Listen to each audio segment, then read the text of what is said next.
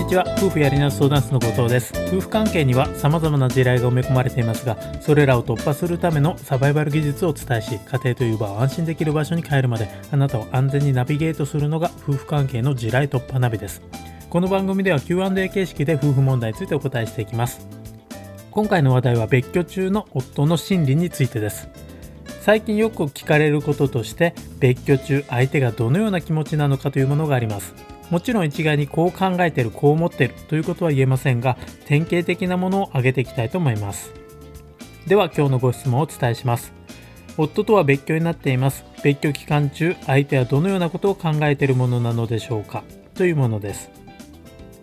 先ほどもお伝えしたように別居中必ずこういうふうに考えているということは言えないですし日によってコロコロ変わるという面もあります。ただ典型的にはこのようなことを考えていることが多いというものはいくつかパターンがありますのでそのことを一つずつ取り上げていきたいと思います。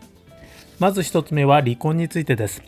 離婚について考えているという可能性はあります。相手に対して腹を立てていて同居に戻すことなんて考えられないのように思っているとどうしても離婚した方が妥当だという判断になりがちです。ただ夫の考えイコール結論ということではないので夫が離婚について考えていたらそれでおしまいということでは全くありません。2つ目は同居に戻すことです。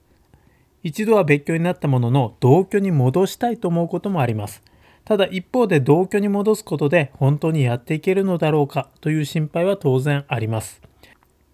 本人がこのように同居に戻すことを躊躇している場合、しばらく時間がかかることもあります。3つ目は過去の思い出です。プラスのこともマイナスのことも含めて過去の思い出を空想しているということがあります。マイナスのことを思い浮かべるときはどうしていつも喧嘩になってしまうのだろうかと思い辛かったことについて考えています。一方、以前は旅行にも行けて楽しかったな、などのようにプラスのことを思い返すということもあります。4つ目は離婚にかかる費用です。離婚について考えている場合、養育費や財産分与など費用について具体的に考えているということがあります。この場合実際にインターネットで情報を調べたり弁護士のところに相談に行くなどのことを伴うこともあります。また子供がいたり住宅ローンがあったりすると話がややこしくなるのでそういったことについて不安を感じているということが考えられます。5つ目は相手が悪いと感じているというものです。別居のきっかけになった出来事について相手が悪いと考え続けることがあります。このような考えを持っていると次第に恨んだり怒りが大きくなっていくことがあります。このような場合、話し合いをするなどの理由で再会した時にもこちらに対して大きな不満をぶつけてくるなどのことにつながります。6つ目は独身のような生活がいいなと思っているということです。別居が始まれば独身生活のような感覚になります。そしてそれが楽でゆっくり過ごせると本人が感じていることがあります。この場合、この生活をいつまでも楽しみたいと思ってなかなか同居に戻すということが考えられません。このような場合、夫は家族への責任から解放されてこのまま自由に過ごしたいなどのような考えが多くを占めることになります。7つ目は子供のことです。別居した後の子供について心配しているということがあります。連絡が取れなくて子供たちは心配しているのではないかとか妻に子供を任せておいていいのだろうかなどのことを考えていることがあります。この場合比較的早い段階で子供との面会の時間を取るなどのことが可能になってきます。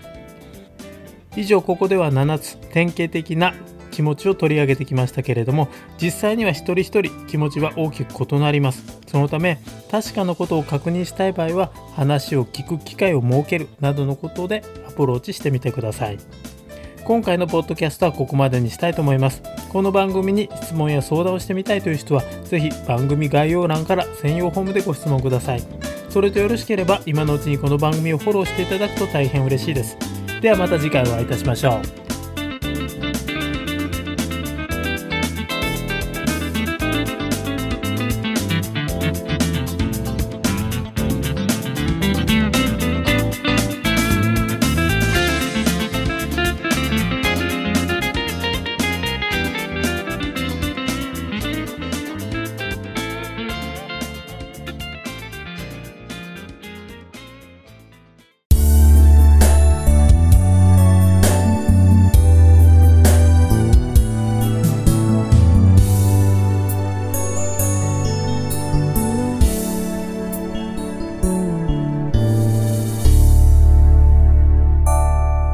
Radio Podcast